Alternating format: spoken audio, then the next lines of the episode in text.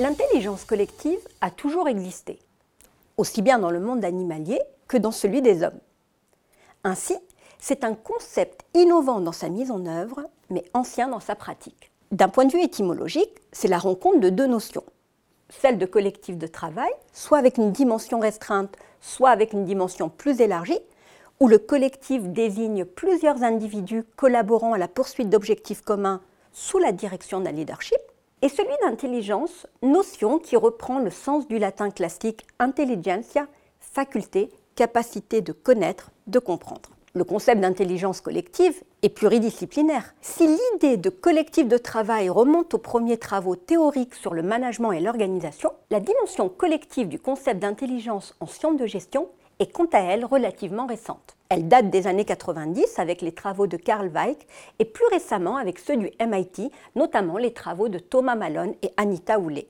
Son étude en gestion des ressources humaines est également naissante. Elle y est appréhendée comme un nouveau champ de compétences, à la fois comportemental et méthodologique, dans lequel travailler ensemble en intelligence, c'est partager des valeurs communes, mais aussi mettre en avant des différences d'analyse et des compétences respectives. L'articulation entre domaine d'expertise et niveau d'intervention des acteurs y est essentielle.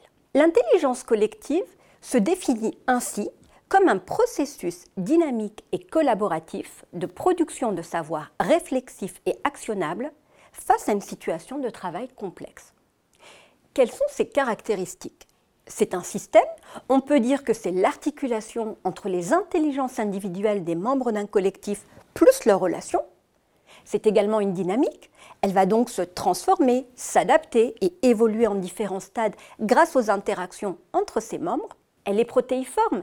Elle se manifeste différemment selon les projets collaboratifs menés, les types et les membres d'équipes participantes et la situation et le contexte de travail.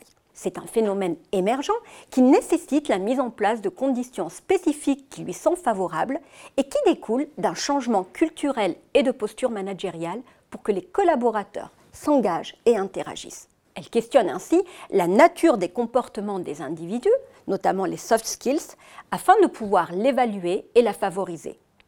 C'est donc une nouvelle modalité de travail collaboratif au sein des organisations, pouvant être un levier de créativité, d'innovation et d'agilité organisationnelle.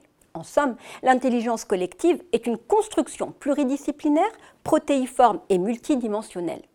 Plusieurs entreprises l'ont déjà intégré dans leur ADN.